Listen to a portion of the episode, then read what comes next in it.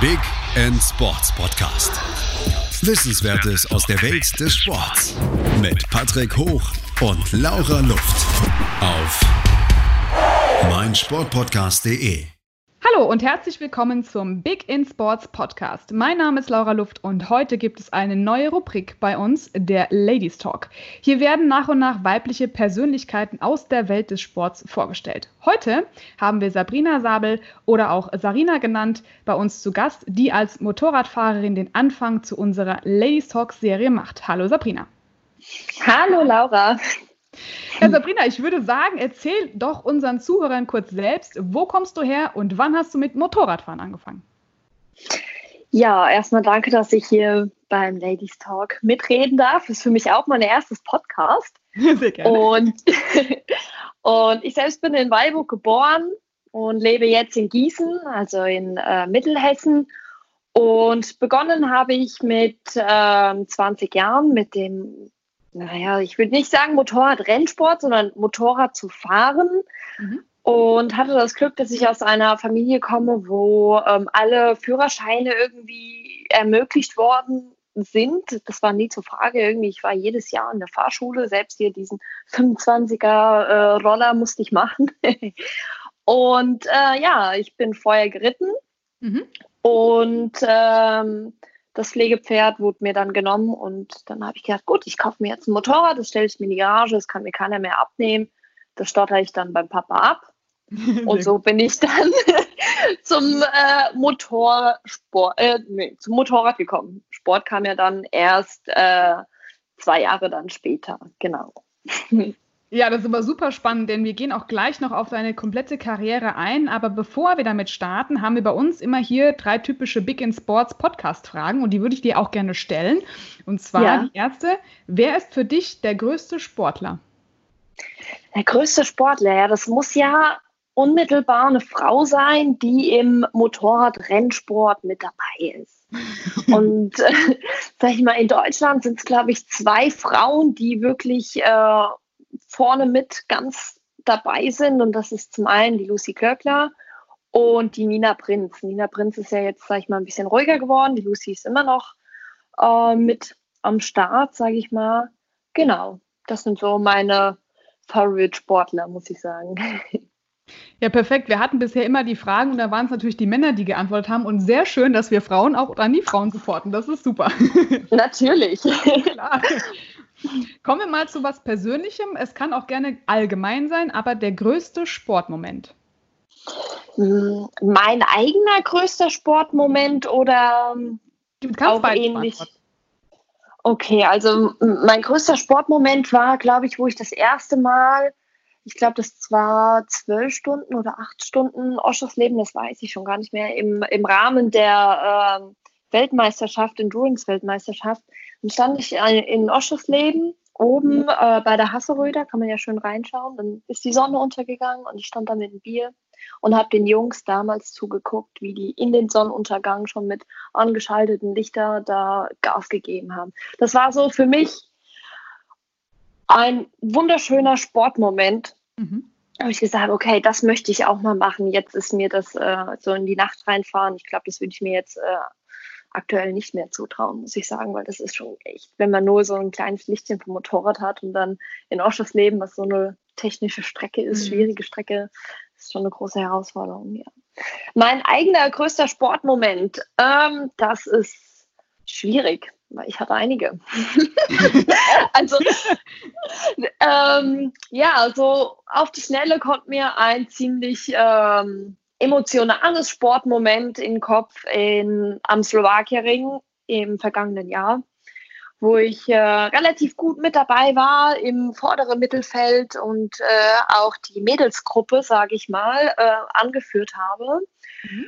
Und dann aber leider mein äh, Motor ausgegangen ist in der Kurve. So, und das war für mich, weil ich mich ganz vorne schon gesehen habe, äh, war das so mein größter emotionaler Sportmoment, sage ich mal. Mhm, da muss man auch erstmal dran knabbern, ne? Ja. ja, definitiv. Das ist immer das, wo man denkt, oh, das möchte ich überhaupt nicht erleben. Aber ja, es steckt nun mal leider dann auch der Fehlerteufel manchmal auch in äh, Details und auch in der Maschine. Das ist nun mal leider so, genau. Da kommen wir aber nachher das nochmal war sehr traurig. Finde ich, find ich ja. aber gut, dass du das ansprichst, weil da habe ich noch eine tolle, interessante Frage dann dazu für dich. Jetzt kommen wir noch zur letzten allgemeinen Frage und dann geht es direkt nämlich in deine Leidenschaft. Ähm, die interessanteste Sportart neben deiner ist wahrscheinlich schwierig zu beantworten, ne? weil du würdest jetzt auch sagen, Motorradfahren? ja, also äh, ich fahre auch ab und zu mal hier auf der Straße. Das ist auch das ist kein Rennsport, das ist auch äh, ne? anderer Sport. Nein, aber ähm, interessante Sportarten habe ich durchaus. Ich bin äh, ich war vorher im Fitnessbereich äh, tätig gewesen, das bin ich nach wie vor. Ich mag es, meinen mein Körper zu formen, sage ich mal. Ich habe ich wollte sogar damals mal mich unbedingt als Bikini-Model aufstellen lassen, aber das war mir dann doch ein bisschen too much. Und aber Fitness, das mache ich nach wie vor sehr gerne und kommt auch dem Motorradrennsport sehr zugute, sage ich mal. Perfekt. Das bringt mich dann auch schon passenderweise zu meiner Frage, weil, äh, wie du es auch schon hier angesprochen hast, Fitness, Fitness Queen und äh, Model Look, ja. Deswegen hat mich ja. auch schon interessiert, warum du es nicht gemacht hast, weil da bist du ja eigentlich prädestiniert dafür, ähm, das zu tun. Aber dann hast du wahrscheinlich gesagt, naja gut, es ist natürlich auch mit bestimmten, ja, Klischees verbunden, sagen wir es mal so. Aber würdest du es nicht nochmal angehen wollen? Ah, das ist so eine Frage. Also ich stand damals wirklich vor der Entscheidung und mir wurde ganz klar gesagt, dass ich ohne, ich bin jetzt mal so frei, ohne künstliche Brüste nicht weit kommen werde. Und das fand ich traurig und das fand ich blöd und das war nicht äh, mein Anreiz, das zu tun, sag ich mal. Ja, man wird ja auch gerne in so eine Ecke gestellt und das ist dann natürlich, ähm, ja, da kommen wir auch nochmal auf das Thema zu sprechen, wie das dann so mit den Klischees ähm, im eigentlichen Sinne ist.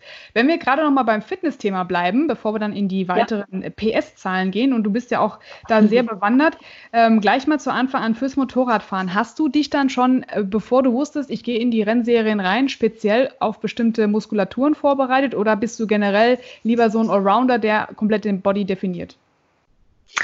Ähm, das eine hat mit dem anderen irgendwie nicht so viel zu tun. Also ich schaue schon, dass ich die unterschiedlichen Muskelgruppen wie Schulter, Brust und Rücken wirklich für das Motorrad äh, spezifisch trainiere. Besonders auch die Ausdauer. Ich mag nämlich absolut keinen Ausdauersport. Ich bin wirklich so eine richtige Pumperin. Ja, deswegen muss ich mich. deswegen, ja, deswegen muss ich mich da richtig quälen. Ich hasse es, joggen zu gehen. Fahrradfahren ist ganz schlimm für mich, aber ich versuche es. und rede mir das auch immer wieder ähm, gut zu, ja, dass, mhm. dass ich das tue. aber ähm, ja, wenn ich jetzt dann richtig trainiere oder richtig äh, am Pumpen bin, sage ich mal, dann achte ich schon auf alle Körperbereiche. Und ich meine, einen hübschen Hintern braucht man nicht wirklich zum Motorradfahren. Ja. Naja, aber in Fitnessstudio trainiere ich den trotzdem. ja. Das genau. kann man durchaus machen, ne? die Gegner so ein bisschen verwirren, ja? Ach ja, aber das, das mache ich, glaube ich, teilweise echt mit der Haltung. Also das funktioniert. Sehr gut. Da kann man, und das finde ich auch so schön, man hat dann, glaube ich, so sein eigenes, wenn man auf der Strecke fährt. Das geht mir so beim Kartfahren, da war immer ganz klar, ach, da fährt die Laura, man hat so eine eigentliche Haltung auf dem Motorrad. Das ist bei dir dann wahrscheinlich genauso, ne? Ja, die ist bei mir echt, ähm, das hat auch viel mit dem Anfang zu tun von, vom äh, Motorradfahren. Also ich habe mich schon immer mit der Haltung so auseinandergesetzt, mhm. dass ich glaube, dass ich äh, meine Haltung, die ist schon ganz gut, ja.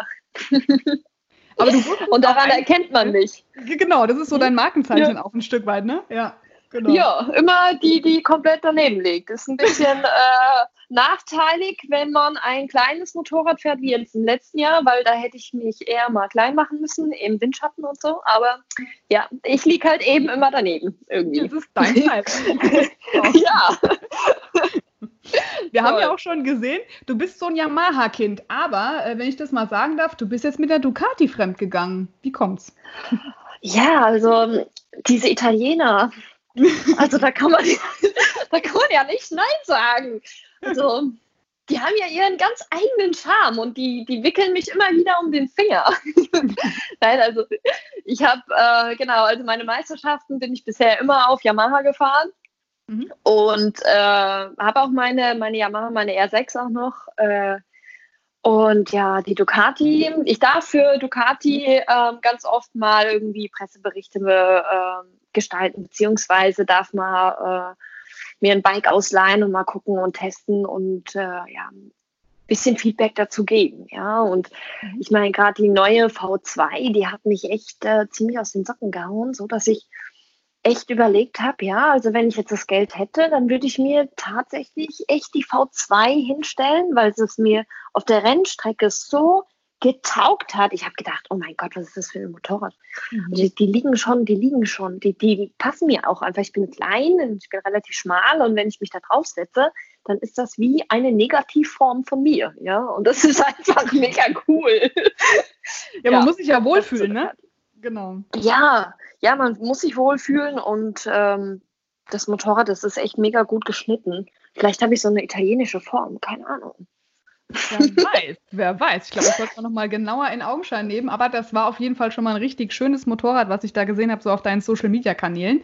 Ähm, ja, das waren ja zwei. Es war einmal die V2 und dann einmal hatte ich ja wirklich die ganz große Ehre, mal eine V4R zu fahren. Das ist ja so ein brachiales Teil, was ich noch nie vorher irgendwie gefahren habe. Ich bin vor, vorher noch nie eine Tausender gefahren. Mhm. Und dann sollte ich direkt von der 300er, von der Yamaha 300, ja, auf dieses brachiale Boah, Monster, das war Hammer. Da kriegt man das Grinsen nicht mal aus dem Gesicht, ne? Ja, ja aber wirklich. Jetzt hast du mit 20 gesagt, erst angefangen, sag ich mal, deinen Führerschein zu machen. War das denn vorher nicht so der, der Fall, dass du sagst, oh, Motorrad wollte ich schon immer machen? Ich meine, ich durfte den Führerschein nicht machen. Ja. Ich, das steht immer noch auf meinem Wunschzettel, aber du hast dann gesagt, ich das, ich möchte das jetzt machen und bist dann danach eigentlich auch direkt dann auch zum Motorsport, äh, Motorradfahren gekommen. Erzähl mal dann. Nein, ich habe den ähm, Führerschein habe ich parallel schon gemacht gehabt mit 18. Mit 17 mhm. habe ich dieses BF 17, dass ich hier begleitend äh, Auto fahren darf. Und dann war keine Frage, musste ich mit 18 schon wieder in die Fahrschule gehen und habe dann meinen großen äh, Motorradführerschein gemacht. Mhm. Bin aber bis dato, auch bis 20, immer Roller gefahren, weil einen Roller hatten wir zu Hause gehabt. Mhm. Für, ähm, ja, für Wohnmobilreisen, sage ich mal. Wir sind viel mit dem Wohnmobil von der Familie aus äh, gereist. Und da hatte ich immer einen Roller und da hat der Papa immer der Sprit gezahlt, deswegen bin ich immer viel Roller gefahren. und, dann, und dann mit 20 habe ich gesagt, so, dann habe ich auf meinen Führerschein geguckt und habe gesagt, cool, ich darf ja ein großes Motorrad äh, fahren. Und dann, weil mit zwei Jahren war das damals, es ändert sich ja irgendwie gefühlt äh, jährlich, durfte ich dann äh, großes Motorrad fahren, ohne dass ich noch irgendeine Prüfung machen darf, musste. Und dann habe ich mir direkt eine R6 gekauft. Und dann ging es ab. Ging's los. Ja, genau. Ich wollte gerade sagen. Ja. Du bist dann äh, auch direkt schon für ähm, das Grip Girls Racing Team gestartet oder kam das erst später? Das kam dann erst später. Ich bin erst äh, wirklich zwei Jahre auf der Straße gefahren mhm. und ähm, hatte auch erst eine alte R6 gehabt und habe mir dann nach, äh, nach einem Jahr habe ich mir dann die, die neuere, die äh, RJ15, vielleicht haben wir ja schon ein paar Kenner dabei, die das mhm. hören. Ja, habe mir dann die R15 gekauft und die bin ich dann ein halbes Jahr auf der Straße gefahren, immer mit den äh, Gedanken im Kopf, was mein Vater sagt, von wegen, ja, äh, denk dran, wenn du das Motorrad auf die Seite legst und äh, kaputt machst, dann hast du noch weitere vier Jahre, um das abzuzahlen. Mhm. Weil ich natürlich irgendwie, äh, klar, als äh, Studentin jetzt nicht so viel Geld hatte, um das abzubezahlen. Also hatte ich das immer schön im Kopf gehabt und dann habe ich mich immer damit äh, auseinandergesetzt, halt eine schöne Haltung zu haben. Dann fasst mir das Thema Haltung wieder auf und wollte natürlich auch mega cool sein und wollte mit den Jungs zusammenfahren, also musste ich ja auch schnell sein. Also mhm. habe ich mich mit Haltung, mit Sicherheit und Schnelligkeit viel auseinandergesetzt. Habe mir wirklich äh, selbst auf der Straße jede Kurve immer angeschaut und habe versucht, durch jede Kurve irgendwas Neues zu lernen. Und so wurde ich dann halt ähm, schon relativ sportlich auf der Straße und habe dann gesagt, okay, hey, ich probiere es jetzt mal äh, auf der Rennstrecke und bin dann 2000 Kilometer runter nach Cartagena zwischen den Jahren gefahren und war dann das erste Mal auf der Rennstrecke. Ja. Und dann ist das genau der Virus, der lässt einen nicht mehr los, ne? ja, also ich habe auch nur von meiner R6, ich habe nur eine Rennpappe drauf gemacht, das war's. Die war sogar noch tiefer gelegt, weil ich ja so ein kleiner Erdnuckel bin. Mhm. Und dann habe ich, und dann habe ich gedacht, das war so cool. Ich habe die Rennpappe, die habe ich nicht mehr abgemacht. Es ist nie wieder Lichter dran gekommen, nie wieder ein Blinker, nie wieder ein Kennzeichen. Das Kennzeichen habe ich immer noch. und da ja. hängt zusammen, genau. Super. Ja, und dann sprechen Genau, so fängt das an. Genau, und dann sprechen wir nämlich gleich mit dir nach einer kurzen Pause über die weiteren Leidenschaften und wir sehen schon, du bist da Feuer und Flamme und äh, ja, man merkt, du hast Spaß dabei und wir hören uns gleich nach einer kurzen Pause wieder. Ja, das gleiche. Und zurück aus der Werbung ist immer noch Sabrina bei uns, die voller Freude uns erzählt, wie sie mit ihren Motorrädern um die Strecke und auch auf der Straße heizt. Heutzutage bist du aber dann wahrscheinlich mehr auf der Rennstrecke unterwegs, weil es ist schon schwierig, mit dem Motorrad eigentlich jetzt safe zu fahren. Ne? Das ist schon gefährlicher geworden auf der Straße, ne? Ja, also ich finde, die Leitplanken, die die erdrücken mich, wenn ich ehrlich bin. Ich sehe die und ich habe Angst und ich äh, habe auch viele mit, äh, Unfälle hier in meinem Freundeskreis mitbekommen. Ich finde das total erdrückend. Leitplanken oder enge Renn selbst enge Rennstrecken. Ich habe Probleme mit engen Rennstrecken. Mhm. Aber ja, es ist mir trotzdem wesentlich sicherer, auf der Rennstrecke zu fahren, wie auf der Straße. Ja, aber du bist ja dann direkt eigentlich, wenn man so möchte, von der Straße auf die Rennstrecke gekommen in einer super schnellen Zeit. Und wie viele ja, Meisterschaften bist du denn dann schon mitgefahren? Das ist ja wirklich eine ganz kurze Zeit, die du das jetzt schon machst. Ja, also mittlerweile bin ich fünf Jahre äh, auf der Rennstrecke. Das erste Jahr habe ich nur gelernt. Das zweite Jahr bin ich direkt äh, mit meinem Team, was ich gegründet habe, die Crip Girls, mhm. ähm, als erstes Frauenteam überhaupt äh, eine Langstreckenmeisterschaft gefahren, der Deutsche Langstreckencup. Mhm. Und ähm, ja, das war eine riesen Herausforderung, muss ich sagen. Im dritten Jahr muss ich leider sagen, dass ich mir die Schulter verletzt hatte, weil ich gedacht habe, oh komm, ich probiere es nochmal mit dem Pferd. Ja, Pustekuchen hat mir erstmal die Schulter ausgerenkt mhm. oder ausgekugelt. Dann äh, viertes Jahr, das war jetzt hier letztes Jahr, bin ich dann dem Yamaha R3 Cup gefahren im mhm. Rahmen der Schweizer Meisterschaften. Mhm. Und dieses Jahr wollte ich natürlich voll durchstarten in der IDM, aber danke Corona. Ja. Das steht noch alles in den Sternen, leider. Gibt es denn da schon Ausblick für? Und ich meine, fährst du noch mit deinen Mädels zusammen oder hat sich das jetzt getrennt und jeder macht so seine eigene Serie jetzt? Ähm, wie ist denn da der Stand der Dinge? Ähm, der Stand der Dinge ist, dass wir immer noch zusammen befreundet sind und Kontakt haben es allerdings so ist, dass ähm, jeder so ein bisschen seinen eigenen Stiefel macht, dadurch, dass wir ja keine Langstrecke mehr fahren, also kein Team mehr sind, mhm. ist es so, dass ähm, Julia zum Beispiel hat sich dazu entschlossen, die auch ein Jahr früher, ah, nee, gar nicht, währenddessen ich in der Schweiz gestartet bin, ist sie in de, im Rahmen der IDM gestartet, auch im R3 Cup. Und ähm, Steffi hat sich mal eine Auszeit gegönnt und hat sich, äh, hat ihren Meister, äh, Master, genau, ihren Studienmaster fertig gemacht und eine wunderschöne Wohnung eingeräumt und wir, wir stehen aber immer noch in Kontakt hier. Ist ja auch schön, wenn man dann da so die Mädelsgruppe äh, zusammen hat. Du bist ja auch ähm, mit deinem Wirtschaftsingenieurswesen Studiengang Richtung Maschinenbau, so typisch äh, Klischeefrau, ne? ja, super. Es gibt ja. auf jeden Fall nicht viele Frauen, die da sind. ja, aber es ist, ja, es ist ein mega spannendes äh, Studium, obwohl es mir auch in vielen Bereichen echt Schwierigkeiten macht. Äh, lustigerweise absolut nicht im technischen Bereich, sondern eher so Rechnungswesen. Mhm. Äh, ja, genau. Ja. ja, ganz toll. Äh, wo ich einfach auch keine Lust zu habe, das zu lernen, weil ich einfach, ich bin so technisch affin. Das ist mir alles, was ich auswendig lernen muss und da irgendwas mit Wirtschaft zu tun hat, mir ein bisschen schwer fällt derzeit. Aber das schaffe ich auch noch. Ja, du bist so eine Kämpferin, ne? Für dich ist ja eigentlich keine Hürde zu, zu wenig. Also du bist so ein Stehaufmännchen. Äh, wie war das Hinfallen, abputzen, weitermachen? ich versuche es zumindest, ich versuche es. Es gibt auch mal äh, Momente, da bin ich äh, sicher nicht so stark. Das gebe ich jetzt hiermit äh, öffentlich zu.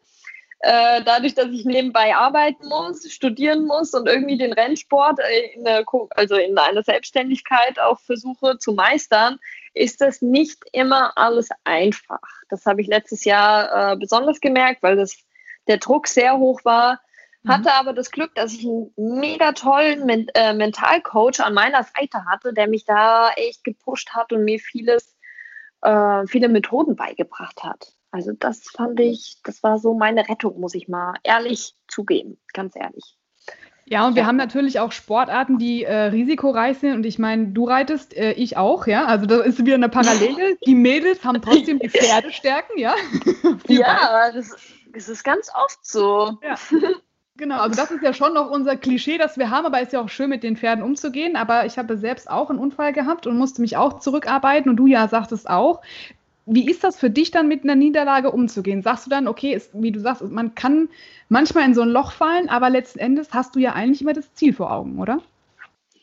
Ja, also ich finde ähm, Niederlagen in Form von Sportlichkeit. Das heißt, ich muss mich wieder sportlich aufbauen.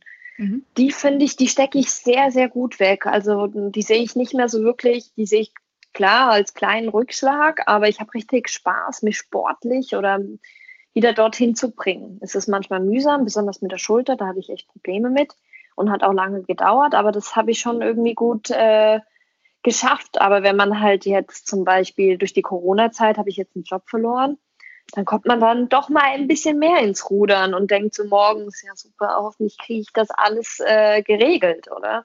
Mhm. Und ähm, da ist es halt einfach auch wichtig, dass man Freunde hat oder einen Mentalcoach oder irgendjemand, der die einen dann mal ein bisschen pusht. Da kann ich dann auch mal in den Keller fallen und dann brauche ich, bin ich auch mal abhängig von meinen Freunden. Muss ja. ich auch zugeben, ja, ja. definitiv.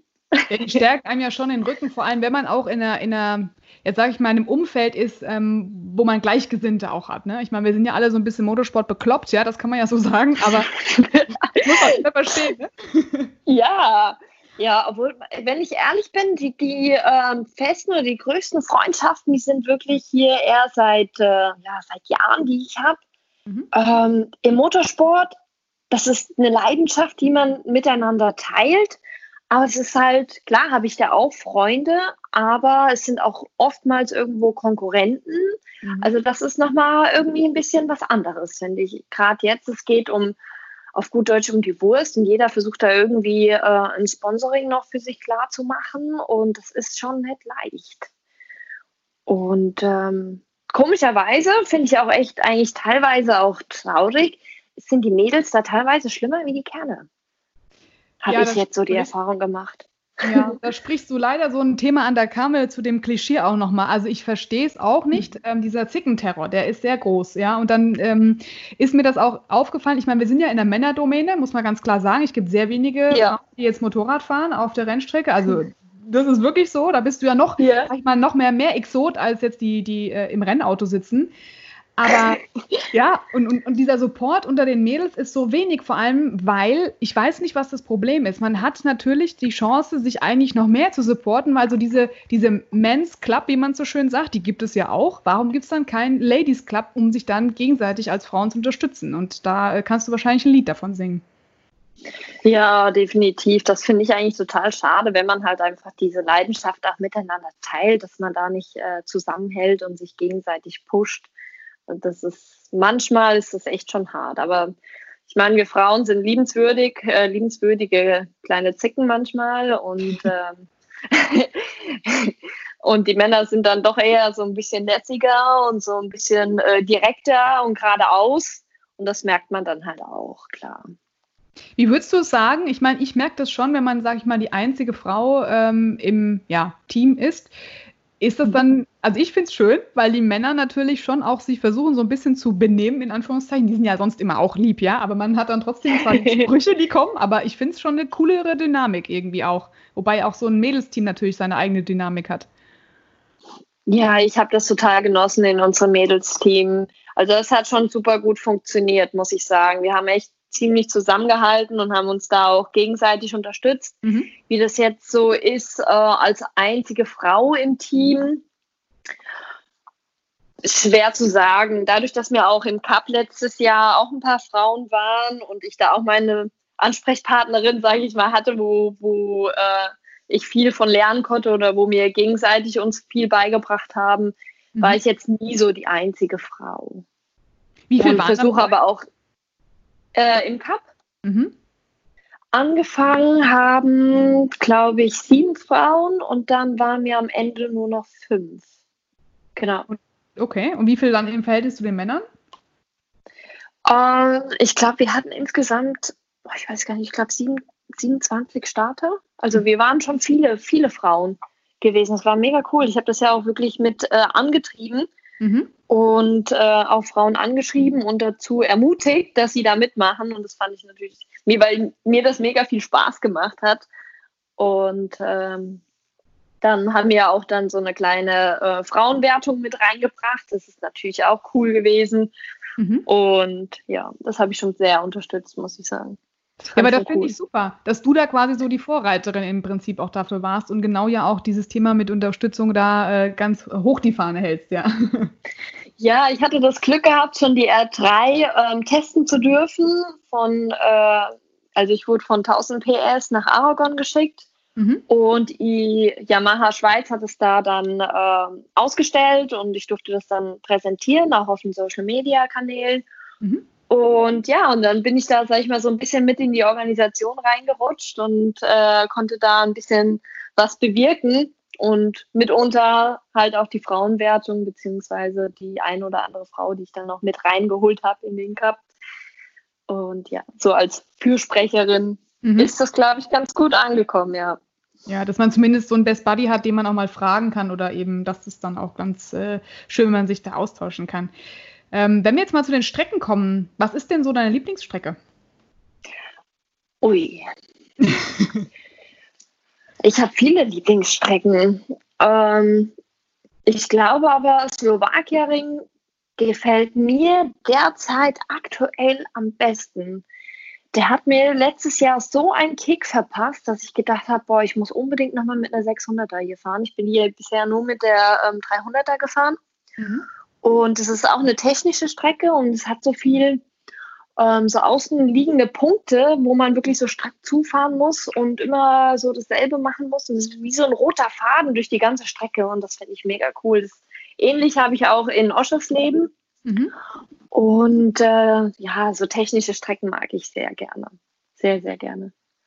Bist du denn denn außer jetzt, sage ich mal, ähm, auf den Teststrecken ähm, mit Yamaha oder auch Ducati bei anderen internationalen Strecken gefahren? Äh, oder hast du noch auf der Wunschliste eine, wo du sagst, da muss ich unbedingt mal hin? Ja, definitiv. Ähm, in Italien bin ich doch relativ wenig gefahren. Ich bin einmal, ich glaube, ein Turn in Misano gefahren. Mhm. Aber da muss, da ist auf jeden Fall noch Nachholbedarf dringend. da muss ich unbedingt hin. ja.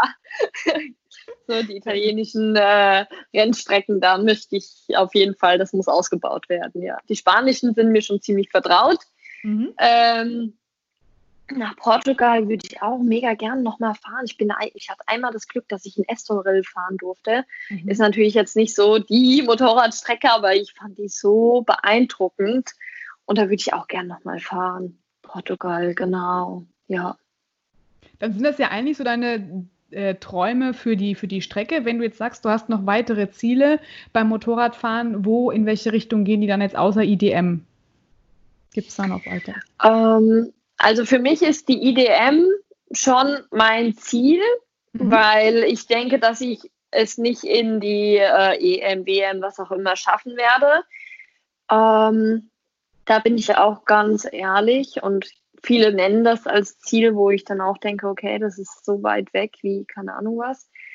Und ich möchte definitiv gerne in der IDM starten und äh, möchte aber auch noch, muss ich auch zugeben, jung Mama werden mhm. und möchte dann vielleicht dann eine Pause machen, so dass ich dann ganz früh dann anfangen kann, meine Kinder schon auf die Rennstrecke schicken zu können. Ah, der gefördert, sehr gut. Ja, das war, das wäre jetzt auch mal so meine Idee. Also in den nächsten drei Jahren würde ich mich gern nochmal so auf meine Karriere definitiv äh, konzentrieren und gucken, wo ich, ich möchte unbedingt wissen, wie gut ich bin, was ich noch aus mir rausholen kann, weil ich merke, da ist noch viel Potenzial da. Mhm, ja. ähm, ist natürlich alles auch immer eine Kostenfrage. Und das ist, damit habe ich so einen riesen Bug im Kopf, äh, weil ich da immer so ein Geldding äh, leider habe und das auch mitfährt. Das finde ich total doof. Das muss, das muss ausgeschaltet werden. Mhm. Und ich möchte definitiv schauen, wie weit kann ich noch kommen und ähm, dann irgendwann mal Kinder. Du hast schon eine Planung, finde ich sehr gut. Perfekt. Dann, ja. Genau, sprechen wir mit dir nach der nächsten Pause über die weiteren Planungen und ähm, was wir von dir noch vielleicht äh, Persönliches erfahren können. Bis gleich. Bis gleich. Ja, und äh, Sabrina hat uns gerade ja schon aus der äh, Werbung wieder zurück ihre äh, nächsten Ziele äh, festgelegt, äh, beziehungsweise mitgeteilt zum Thema äh, Familienplanung, Nachwuchsförderung und ihre eigene Karriere zu fördern. Ähm, ja, das ist natürlich ein wichtiges äh, Thema, dass man seine Ziele auch realistisch steckt, wie du auch sagst, du möchtest IDM fahren, das ist ein Ziel, wo man hinkommen kann. Und ich glaube auch typisch Frau das Thema, es fährt im Kopf erstmal das Budget mit, das hatte ich am Anfang auch im Auto. Aber ich muss sagen, an irgendeinem Punkt habe ich das weggelegt, wenn man dann die Zeit fährt, die man möchte und weiß, so, jetzt ist der Groschen gefallen. Und ich glaube, ähm, als Tipp, das glaube ich, wird bei dir auch noch kommen, wenn du dann sagst, das ist meine Strecke und mein Motorrad, das ist wichtig, ja. Es muss genau wie du auch die Ducati magst, zu dir passen, dass dann die Zeiten fallen und du sagst, boah, genial. Das hört sich richtig gut an und das möchte ich auch erreichen. ja, und ich glaube, wenn du da auf der Strecke fährst, das wird definitiv kommen, weil das hat bei mir auch ähm, ja, ich fahre jetzt seit 2016, also auch noch nicht so lange, ähm, hat es dann mit dem M240 Racing Cup auf der Nordschleife geklappt an einem Wochenende, wo ich sagte, so, jetzt hat alles gepasst und da, da ging es los. Das fand ich dann immer ganz schön und ich glaube, das ähm, braucht man als Frau besonders, weil wir sehr viel nachdenken. Ich glaube, das wirst du mir bestätigen. Ja, definitiv ein Kopfmensch. Ja. Und äh, wir haben natürlich die Intention äh, und das Bauchgefühl auch mit dabei, aber viele Frauen äh, denken manchmal vielleicht zu viel nach und vielleicht ist es so ein Glück, das man hat, wenn man dann den Kopf ausschalten kann und sagen kann, so, ich fahre jetzt nach Gefühl. Und du hast ja sehr viel Gefühl ähm, und du bist auch ein Technikmensch. Sehr interessant, weil du kannst dann genau ja auch, sag ich mal, dem Mechaniker sagen, oh, da passt mir noch irgendwas nicht. Ich meine, du hast dann wirklich wahrscheinlich alle Daten und Fakten zu deinem Motorrad direkt im Kopf. Ja, definitiv. Das muss man ja auch, weil ähm, Ansonsten kann man ja nicht weiterkommen. Man muss schon genau merken, was das Motorrad unter einem macht. Oder ich sage immer, äh, ich erzähle immer von meinem Propometer mhm. und äh, erkläre dann, wie das Motorrad unter mir reagiert, wie die Gasannahme ist, ob es jetzt weit geht oder äh, ja, über- oder untersteuert. Das ist ja beim Auto recht ähnlich. Mhm. Und äh, bei mir ist oft der Fall, dass ich äh, den Scheidepunkt nicht erreiche und dass ich dann da noch Einstellungen machen muss, beziehungsweise auch einfach mal länger auf der Bremse bleiben muss, dass es ein bisschen mal ein bisschen knackiger wird. Mhm. Und ähm, ja, das sind so meine kleinen Problemchen, sage ich mal. Aber ich finde das eigentlich ganz interessant, weil du zumindest aber die Möglichkeit hast zu testen, ist es richtig? Kannst du auch Datenauswertung machen oder wie läuft das Training bei euch dann ab? Datenauswertung konnte ich bisher noch nicht machen. Ich hatte jetzt ähm, letztes Jahr zum Ende der Saison durfte ich äh, ein Motorrad fahren, wo ich das mal wirklich auswerten durfte, konnte. Mhm. Das war mega interessant und ich, dadurch, dass ich so ein Technikmensch bin, bin ich der Meinung, wenn ich das hätte an, meinem, an meiner Cup-Maschine, dass ich nochmal wähl, also einen größeren Schritt machen könnte. Mhm. Weil ich brauche Daten, ich brauche Fakten. Dadurch, da, dazu bin ich zu wenig Gefühlsmensch, zu viel technisch versiert und ähm, ja, ich glaube, da, da liegt äh, Potenzial noch drin, wenn ich das sehen könnte, wo ich das jetzt wirklich mache. Gibt es dann so Programme, die man euch speziell auch fürs Motorrad äh, runterladen kann? Ja, ja, die gibt es. Das sind äh, wirklich feine Mechanismen, die man ähm, anbringen muss am Motorrad und ganz normal nach dem Turn auslesen kann am PC. Und die zeigt dir dann genau an, wie weit du das Gas offen hast, wann du, wann du das Gas schließt, wann du bremst. Äh, teilweise, wenn es richtig gut ist, das Programm kann man wirklich auch sehen, wie, äh, wie man die Linie gefahren ist, ob die übereinander liegen, die von den mehr, also du fährst ja mehr Runden über den Turn, ob die übereinander liegen oder wo man vielleicht äh, auch mal ein bisschen was testen kann, auch mal ein bisschen die Linie ein bisschen abändern kann und schauen kann, okay, in dem Sektor war man jetzt schneller oder langsamer da gibt es schon richtig feine, teure äh, technische Dinge, die man da anbringen kann. Ja. Okay, super. Das wäre schon. Als nächsten Step, genau, ja. Ja. Wie sieht es denn bei dir mit Wet Races aus? Ich meine, natürlich, in Deutschland scheint nicht immer die Sonne. Ähm, ist es für dich dann so der äh, Spaß oder eher Ritt auf der Kanonenkugel? Ja, das ist, wenn ich das Budget ausblenden kann. Ne? Also ja. du merkst, ich bin hier so. Das Budget ist echt sowas, ey, das, das fuchst mich unheimlich.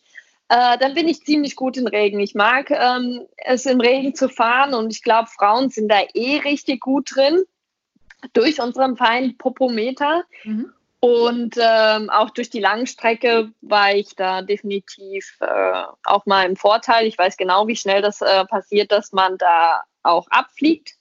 Mhm. Und ähm, deswegen, ich hatte jetzt im letzten Jahr im R3 Cup hatte ich ein Regenrennen gehabt und bin auch auf Platz 10 vorgefallen.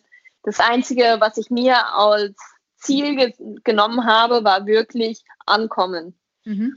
Da zählt es nicht irgendwie voll zu pushen und keine Ahnung was. Ich weiß genau, die Hälfte vom Feld fliegt ab.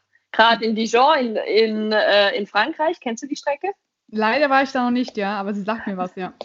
Ja, es ist eine kleine Berg- und Talbahn, äh, sage ich mal, mit vielen schönen äh, Wasserfällen. Mhm. und äh, da ist es halt wirklich dann die Kunst, einfach sitzen zu bleiben. Und da ist meine Rechnung aufgegangen. Ja. Und ich bin auf Platz 10 ge gelandet, was ja, mich auch super. durchaus sehr gefreut hat. Ja. Ja, eben, da freut man sich genau, wenn man dann weiß, so, es hat funktioniert. Das ist so auch dieser Groschen, der dann fällt, ne, wo man sagt, ja, Vertrauen ist da, äh, es klappt. Ja. Ja. Wenn wir mal zum, zum technischen Part vom Motorradfahren kommen, ich meine, Line of Vision, wie es immer so schön heißt, auch beim Autofahren, ist ja ganz extrem essentiell, da in die Kurven vorauszuschauen und auch sich dann so zu positionieren auf dem Motorrad, wie du auch sagst, du hängst da gerne. Mhm. Ja. Ähm, kannst du denn mal so ein, für diejenigen, die vielleicht noch nie bei einem Motorradrennen jetzt als Zuhörer dabei waren, mal so diesen Ablauf erklären? Wie funktioniert das mit dem Reifenwechsel? Ja, also dass du einfach mal so ein mhm. bisschen einen Einblick in dieses Szenario gibst. Das ist okay. Also beim Motorradrennsport ist es, ich denke, auch sehr ähnlich wie beim äh, Autorennsport. Das A und O, würde ich jetzt sagen, ist der Reifendruck vom Motorrad. Mhm. Ähm, man hat nur zwei Reifen, man muss extrem darauf achten, dass das alles tiptop da steht. Man hat ja, man hat keine Knautschzonen, die Bremsen müssen greifen. Wenn man gerade Reifen wechselt, dann muss man schauen, dass man direkt, wenn man sie gewechselt hat, auch äh, wieder die die Bremsen festpumpt, ja, dass man das alles betätigt. Nicht, dass in der ersten Kurve man einfach keinen Bremsendruck hat. Mhm. Und ähm, das ist halt klar, das ist auch beim Auto wichtig, aber irgendwie, das ist so das A und O, jetzt gerade was Reifenwechsel angeht. Dann ähm, bei ja, eine 300er, der Reifen, den kannst du gefühlt, kannst du zwei Wochenenden fahren. Also das ist Abrieb gleich null gefühlt. Das sieht natürlich ganz anders aus bei einer 600er oder auch bei einer 1000er. 1000er kannst du nach allen äh, zwei Turns irgendwie in den Hinterradreifen äh, wechseln. Ja, so radiert man den ab. Das ist mhm. echt Wahnsinn, was man für eine Leistung äh, auf den Reifen gibt. Und ähm, Technik, klar, wir haben auch äh, Reifenwärmer drauf. Die, die Reifen müssen vorher eine Stunde geheizt werden. Die Felgen müssen heiß sein. Durch die Bewegung der Räder ähm, transportiert man ja die die Kälte auch raus. Das heißt, sind die Felgen kalt, dann werden die Reifen auch kalt, wenn man sie nicht vernünftig und gut sofort warm fahren kann. Ähm, in der Langstrecke habe ich äh, gelernt, wie man halt die Reifen auch mal warm fahren muss oder die, äh, die Rennreifen warm hält, dadurch, dass wir ja auch mal Abbrüche hatten und man dann Ewigkeiten hinter einem Safety Car hinterherfahren muss. Mhm. Und dann ist auch erstmal Vorsicht geboten. Man kann nicht sofort in die nächste äh, Kurve reinhalten. Man muss sich erstmal die Reifen warm fahren. Viele machen ja, das sieht man ganz gern mal auf den Straßen auch, dieses rechts, links, rechts, links. Ja, es bringt nicht so viel Hitze in den Reifen. Das ist eher, wenn man dann mal hart anbremst oder mal eher, also wenn man eh gerade das Motorrad gestellt hat, dass man mal hart anbremst und hart ans Gas geht, dann kriegt man eher mal Wärme oder Hitze in den Reifen rein. Das dazu ja, wie läuft das sonst so ab? Trainingsturns, alle sind so 20 Minuten, alle Stunde. Und man nimmt sich wirklich eine Kurve nach dem anderen vor und versucht sich daran zu tasten. Und klar, es ist nicht so einfach, mal durchs Kies zu fahren. Viele Kiesbetten sind sehr, sehr tief, sodass es äh, Motorrad wirklich einsinkt und sich, man sich so dezent überschlägt, wie ich Eingang Motodrom in Hockenheim. Da habe ich auch mal gedacht, ich fahre mal eben durchs Kies. Nein, dem ist nicht so, konnte ich nicht. äh, ja, habe ich, hab ich immer hier bei der MotoGP gesehen. Die sind einmal mal durchs Kies und dann wieder gut. Ich so, okay, ich, ich habe einen Bremspunkt verpasst, habe gedacht, okay, ich richte auf, fahre durchs Kies, fahre da irgendwie äh, ja, in der Sachskurve wieder drauf. Nie nee, das funktioniert nicht. An anderen Stellen bestimmt, aber da nicht. nicht okay. So, und äh, ja, zum Motorradrennsport noch, klar, unser was unser Leben rettet, ist definitiv eine gute Lederkombi, wo man wirklich nicht sparen sollte. Handschuhe, das Motorrad oder der, der Lenkerstummel fällt immer meistens auf die Hände. Handschuhe ist das A und O, da spart man gerne mal, ganz dumm. Mhm. Und äh, ein Helm, der super passt. Und dann heißt es wirklich, äh, sich neben das Motorrad zu lehnen, ausatmen in die Kurven, irgendwie versuchen, in den Lenkerstummel zu beißen und dann vernünftig in die Kurven rein bremsen und reinschauen und dann wieder voll raus beschleunigen, so dass auch mal hinten ein bisschen am Pumpen ist. Dann macht das halt nochmal viel mehr Spaß. Schön den Wheelie rausgehauen, ne? Ja, ja. Naja. Ich merke schon, alles klar, rechts ist Gas. So, ne? Ja. Also ich bin jetzt auf Feuer und Flamme. Ich könnte jetzt direkt losfahren. Ich merke ich merke Und du hast es bildlich beschrieben. Ich dachte mir so, ja, ich will auch.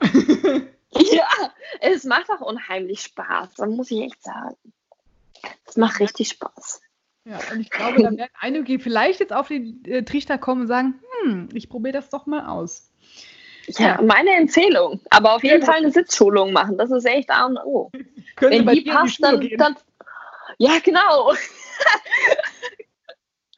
meine Erklärungen sind, glaube ich, Du, meine Erklärungen sind, glaube ich, manchmal echt gut. Da bin ich echt von mir überzeugt, weil wenn ich so an meine Anfänge überlege, gerade in Hockenheim, dann habe ich damals gefragt, so ein, so ein Instructor und habe gesagt, hey, wie mache ich denn da hinten die Spitzkehre? Jeder kennt von uns diese Spitzkehre mhm. da.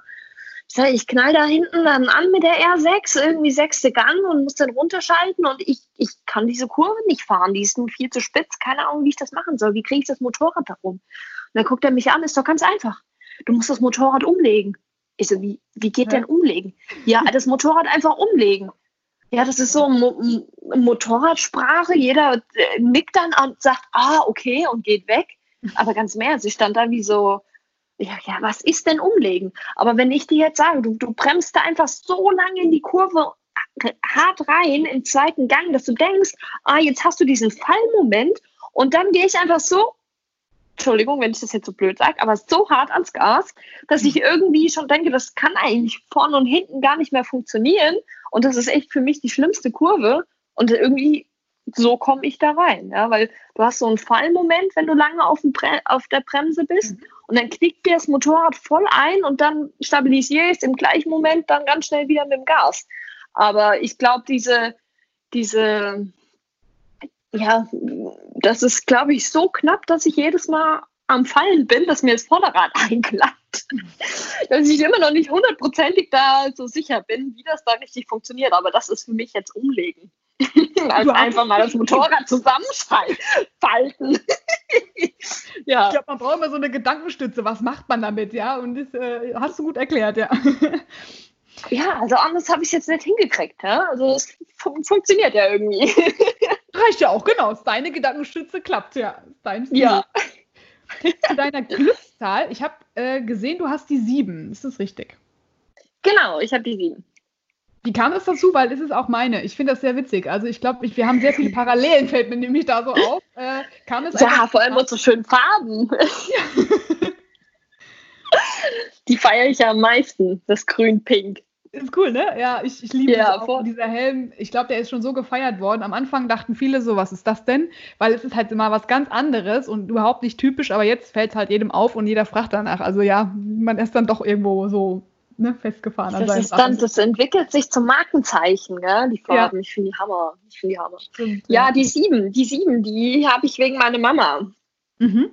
Die ähm, verbindet uns ziemlich stark. Ähm, hat verschiedene ähm, Gründe und für mich ist die sieben auch so eine kleine Märchenzahl. Das ist ja mhm. so sieben Zwerge mhm. hinter den sieben Bergen und weiß was ich nicht alles. Ähm, und ja, aber größtenteils ist es wegen meiner Mama, wegen verschiedenen Sachen, ja. Aber man denkt halt immer dran, das ist ja schön auch, dass man dafür was verbindet eben und das auch als Glückszahl auch im Prinzip sagen kann, ne? Ja, doch, ist auch so es ist ganz komisch. Man verbindet so viel mit der Zahl. Man guckt manchmal aufs Handy und man sieht 17 Uhr und man muss grinsen, weil die 7 da ist. Also manchmal genau. denkt man ja auch, man ist nicht so ganz sauber, aber jetzt sind wir ja alle irgendwie nicht. Ja, finde ich gut. Finde ich gut. Kann so bleiben. Und ja, dass, Sabrina auf jeden Fall eine coole Socke ist, haben wir jetzt schon nämlich gehört in den äh, ja, schönen Interviews, die wir schon hier führen durften, beziehungsweise die Fragen, die wir stellen durften. Und wir haben jetzt noch ähm, ein paar persönliche Fragen, die wir dir gleich noch nach einer kurzen Werbepause stellen möchten. Ja, sehr gerne. So, zurück aus der Werbung. Die spannendsten Fragen haben wir uns bis zum Schluss aufgehoben, denn jetzt geht es ans Eingemachte, an persönlich mal Sabrina kennenzulernen. Ähm, und da muss man eigentlich ganz ehrlich sagen, ähm, was ist typisch Sabrina? Was ist typisch Sabrina? Oh Gott, ich glaube meine Lache. Viele lachen mich aus wegen meiner Lache. Warum? Auslachen ist doch cool, wenn man Ja, schön oder was heißt Ja, oder was heißt auslachen? Viele erkennen mich an meiner Lache. Auch ein Markenzeichen, sehr gut. ja, ich glaube, ich bin nur so eine kleine Grinsekatze und bin immer viel am Lachen und äh, mache dann meine Scherze. Mhm. Und das ist, glaube ich, so, ja, meine Mama sagt es auch immer, ich war immer am Lachen und ich glaube, das ist so mein Markenzeichen.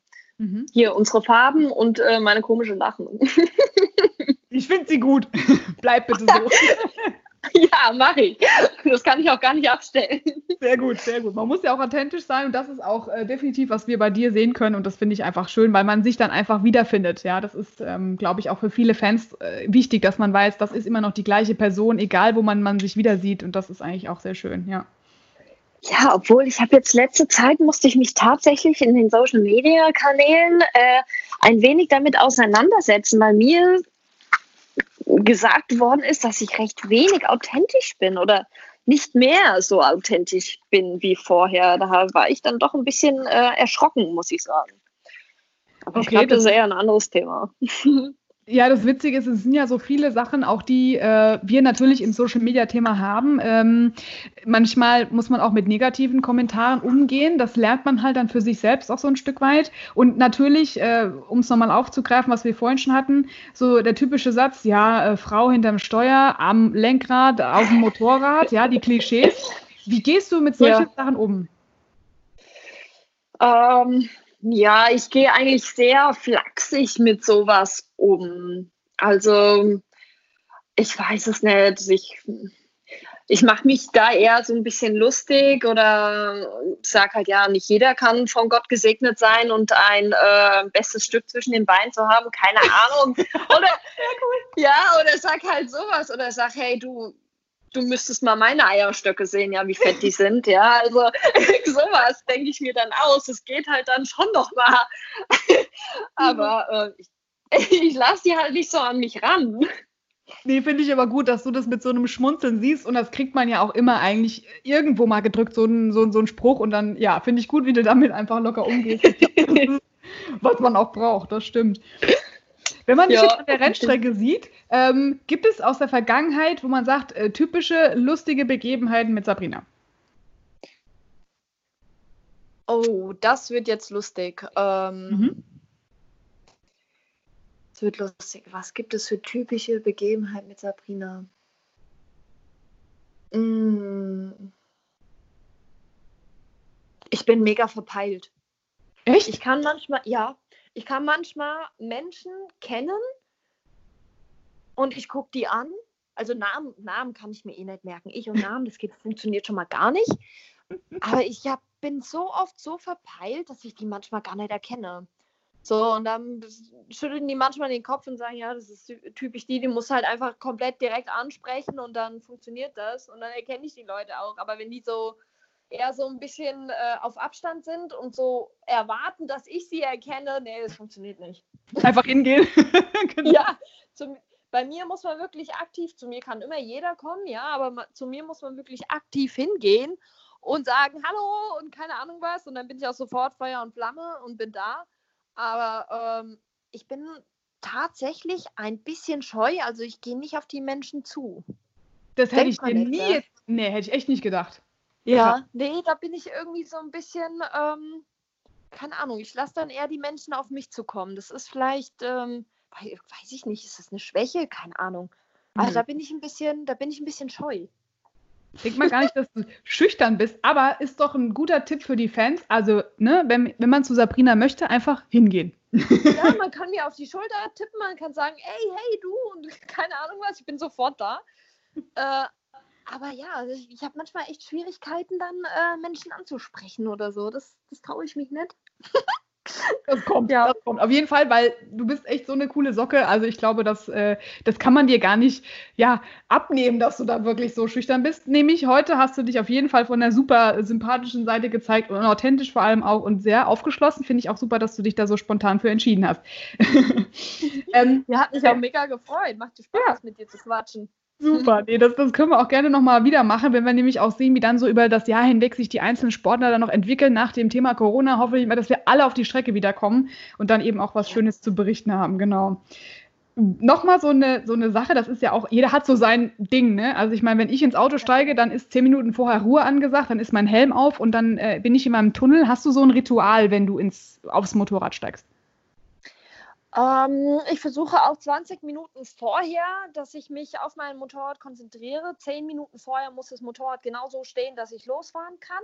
Mhm. Ähm, das habe ich mir jetzt im letzten Jahr angewöhnt, weil ich dann doch immer äh, so alles auf den letzten Drücker gemacht habe und das kam mir nicht so gut. Mhm. Und bin dann oft mit Stress auf dem Motorrad gestiegen. Das, das äh, habe ich jetzt abgelegt. Das heißt, wirklich 20 Minuten stehe ich fertig äh, in voller Montur da. Ähm, zehn Minuten vorher ist das Motorrad alles fertig, so dass ich wirklich äh, fünf Minuten vorher nur noch meinen Helm aufziehen muss, Reifenwärme abmachen muss und dann geht's schon los. Und äh, im Rennen, das haben jetzt auch einige schon beobachtet, das äh, ist auch so eine Methode von, von meinem Mentalcoach, ähm, habe ich ein, einen Aktivierungspunkt oder jeder hat diesen Punkt. Mhm. Der ist ähm, unterhalb oder so im unteren Drittel des Brustbeins. Ist ein Energiepunkt und mhm. ähm, da haue ich eigentlich wie so, wie so ein Gorilla, kannst du dir das vorstellen, halt vorher ein paar Mal nochmal drauf, dann ist man irgendwie wacher, man ist, man ist aktivierter. Mhm. Und ich hatte immer das Problem gehabt, dass ich vorher immer so oft gegähnt habe. Also ich hatte irgendwie Sauerstoffmangel oder was auch immer. Mhm. Es gibt ja verschiedene Methoden, was man dann hat. Und seitdem ist das wesentlich besser geworden und ich bin wacher und äh, ja, bin richtig dann, ich würde nicht sagen richtig aggressiv, aber das ist dann so ein, ah, dann, dann, kommt das Adrenalin und dann kann es abgehen. Und starten tue ich ja relativ, also sehr gut mittlerweile. und dann äh, kommt das, ja, das eine zum anderen, oder? Dann, dann geht's ab. Wie so Chaka, ne? Jetzt geht's los, ja. Genau. Ja, Genau. Super Tipp. Das habe ich auch noch nicht äh, so mitgekriegt. Super. Da kann ich auch noch was von lernen, siehst du? Genau. Ja, das muss man probieren. Also ich finde es mega cool. Ich merke das richtig. Das ist wie so eine Wärme, die dann durch den Körper, voll Psyche irgendwie, aber irgendwie funktioniert es. Also bei mir zumindest. Ja, aber das ist gut. Man kann immer was Neues lernen und mal ausprobieren. Genau, ja. Ja. Hast du, ich meine, wir sehen es ja an den Rennstrecken, da gibt es natürlich immer ähm, Fast Food, ja, was natürlich für Motorsportler äh, Gift ist. Hast du für dich einen eigenen Ernährungsplan? Ähm, auf der Strecke selbst, ja. Also da ernähre ich mich jetzt nicht vom Bockwürstchen, weil dir das bei jedem äh, Anbremsen musst du das aufstoßen. Das ist nicht lecker. Mm. Vor allem nicht im Helm. also da bin ich dann schon ein bisschen vorsichtig, was ich esse. und bin dann da eher so ein bisschen auf äh, Hähnchen und Reis eingestellt. Mhm. Aber ich esse äh, grundsätzlich esse ich sehr viel äh, was man mir auch nicht so ansieht, aber ich esse wirklich sehr viel und äh, brauche das. Ich brauche das auch dann durch den Sport und durch, durch den äh, Energiehaushalt, mhm. den ich habe. Ähm, ja, esse ich schon viel. Aber ganz im Ernst, morgens mein Nutella-Brötchen, das ist nach wie vor, das hatte ich in der Fitnessphase und das habe ich immer noch und das geht. Ja, wenn man auf alles andere achtet, dann so ein halbes Brötchen mit Fett Nutella, das geht immer. Ach, super. Jetzt nochmal für die Mädels unter uns. Endlich, wir dürfen auch mal naschen. Toll. ja, und vor allem Nutella macht schneller. Ja, also das ist ja auch noch bekannt. Also rein ah. Sehr geil. Nutella macht schneller kann ich auch noch nicht. Super. so ist es. Musst du definitiv probieren. Ich glaube, ich werde das mal machen. Genau, sehr cool. Wenn du jetzt auch sagst, du hast so einen Chakra-Spruch, äh, wenn es dich motiviert und es dann losgeht, was passiert denn, wenn du dich mal richtig ärgerst auf der Strecke? Was ist dann bei dir so los? Äh, schreist du dann, schmeißt du den Helm weg oder sagst du einfach so, nee, ich bin jetzt ruhig und brauche meine Ruhe? Also das hatte ich ja dann echt da gehabt äh, am Slowakia-Ring. Also ich muss auch, ich muss auch ehrlich dazu sagen, ich war da voll im Training mit, äh, mit meinem Mentaltrainer Und äh, der dann wirklich so, ja, stell dir vor, du bist dann oben auf diesem Podest, auf deinen ersten Platz und du kriegst, wir hatten als erste äh, platzierte, hast du so eine Tissot-Uhr bekommen und du siehst diese mhm. Tissot-Uhr an deinem Arm, äh, an deinem Handgelenk und so. Ich mich da voll drauf eingelassen. Ich so, okay, ich stehe da oben, ich habe diese Uhr, ja, ich bin voll dabei, ich rock jetzt hier das Rennen, das ist mein Rennen. Mhm. Und dann war ich auch echt vorne und ich mir das Battle gegeben da mit der Olivia, das weiß ich noch, das war total hart. Und äh, dann ist der Motor ausgegangen. Und es war so schlimm für mich, mhm. dass ich, dadurch, dass ich mich da oben auf diesem Podest gesehen habe, mhm. dass ich wirklich richtig Probleme hatte. Ich habe einmal auf den Tank auf, eingeschlagen, ja, habe ich, gebe ich zu, weil ich so unheimlich sauer war, weil ich dann natürlich, äh, keine Ahnung, ich wusste erstmal nicht, was mit dem Motorrad ist, ja, weil es einfach ausgegangen ist und danach wieder an. Ich so, hä, was ist hier los? Mhm. Und aber das aller, aller, aller Schlimmste fand ich eigentlich dabei, dass ich in die Box reingekommen bin und ähm, das sage ich und das gebe ich jetzt auch ganz ehrlich zu, dass die Jungs gesagt haben, hey, was war los? Du warst voll weit vorne und äh, warum kommst du jetzt rein? Bla und blub. Und habe ich gesagt, hier, ich weiß nicht, was los ist. Der Motor ist ausgegangen mhm. und äh, ist aber jetzt wieder angegangen und ich konnte reinfahren. Und dass die mich in diesem Moment nicht respektiert haben, mir mhm. gesagt haben, dass ich eine schlechte Verliererin sei Wow, okay. Krass. Und äh, nichts dran gemacht haben. Und das hat sich durch die ganze Saison gezogen, weil ich bin, ich glaube, vier oder fünf Rennen äh, konnte ich nicht, äh, bin ich nicht ins Ziel gefahren, weil immer irgendein Wackelkontakt und keine Ahnung was war. Und ähm, das sind auch so ein paar Hate-Kommentare äh, in, in, in den Social Media. Man sieht es ja an meinen Zeiten oder an meinen Resultaten, dass das halt nicht so gut lief letztes Jahr. Und da bin ich echt einfach nur stocksauer, weil es halt, weil ich halt einfach nicht ernst genommen wurde. Sodass beim letzten Rennen, wo es wieder passiert ist, also Gott sei Dank im Training, im letzten Training, wo das wieder passiert ist, äh, die Mechaniker zu mir gesagt haben, als ich reinkam, weil ich diesmal abgeschleppt werden musste, weil das Motorrad nicht mehr angesprungen ist, mhm. ähm, dass die dann gesagt haben, ja, sei froh, dass das Motorrad nicht mehr angesprungen ist. Wo ich mir dann denke, ey Leute, ist das jetzt euer Ernst? Ah. Das ist so, ähm, das ja. bin ich jetzt auch mal ganz ehrlich, habe ich nie ausgesprochen, habe ich nie irgendwie erzählt. Aber ähm, doch, das, ich finde, das musste jetzt mal gesagt werden. Ja. Ja. Und das fand ich sehr deprimierend und ähm, das war auch dann mal zum Einschlagen, sage ich mal. ja, also dieser Respekt, den man eigentlich dann von jedem erwartet oder die Unterstützung eigentlich auch an so einem Tag, wo man selber eigentlich weiß, was man leisten kann und dann klappt es aus welchen Punkten auch immer nicht, das dann einfach mal so ein bisschen so hängen lassen. Ne? Das ist ja so ein Punkt auch dann. Ja, ja. ja. Aber da habe ich mich gerade hier so ähm, Slowakien habe ich mich dann echt mal verkrümelt, muss auch sagen, habe auch geweint, weil ich einfach total deprimiert war. Ich habe mich da vorne gesehen. Ich habe, jeder kam zu mir und hat gesagt, hey, das war brutale Leistung, weil von jetzt auf gleich bin ich da vorne mitgefahren. Und ähm, ja, und dann hat es irgendwie nicht funktioniert, weil wirklich mein Motorrad ausgegangen bin. Ist das, das ist das eine, wo man sich mega ärgert und das andere, dass man halt nicht respektiert worden ist, so dass es nicht ernst genommen worden ist. Und dann war ich da schon sehr deprimiert, ein bisschen verzweifelt, ja. Und das war so. Das ja, war das, ich finde es aber schön, dass du es offen und ehrlich ansprichst, weil das haben ja viele das Problem, dass sie dann darüber nicht reden können oder es nicht zeigen können oder auch nicht versuchen, irgendwie mal äh, den, dem der Sache auf den Grund zu gehen. Aber du hast es ja für dich auch dann ein Ventil gefunden, ähm, wie du damit umgehst. Und als Abschluss Du bist ja, ähm, du hast uns ja schon viele Tipps gegeben, auch für den Nachwuchs, ja. Du willst ja auch mhm. selbst für den Nachwuchs sorgen, für den Nachwuchs, ja. Ja. Was würdest du denn jetzt den jungen Fahrern oder Mädels generell sagen, als positive Message, haut euch aufs Motorrad, es funktioniert, es ist mega geil, oder was ist dein Wunsch und dein positiver Spruch an die Welt da draußen? Definitiv, wenn ihr eh schon Motorrad fahrt und auf die Rennstrecke wollt, fixiert euch nicht vor den Hobbyrennen oder die da angeboten werden. So, oh mein Gott, Rennen ist noch nichts für mich. Fahrt die Rennen mit, weil genau das macht euch schneller und genau das pusht euch und das ist einfach ein unglaubliches Feeling.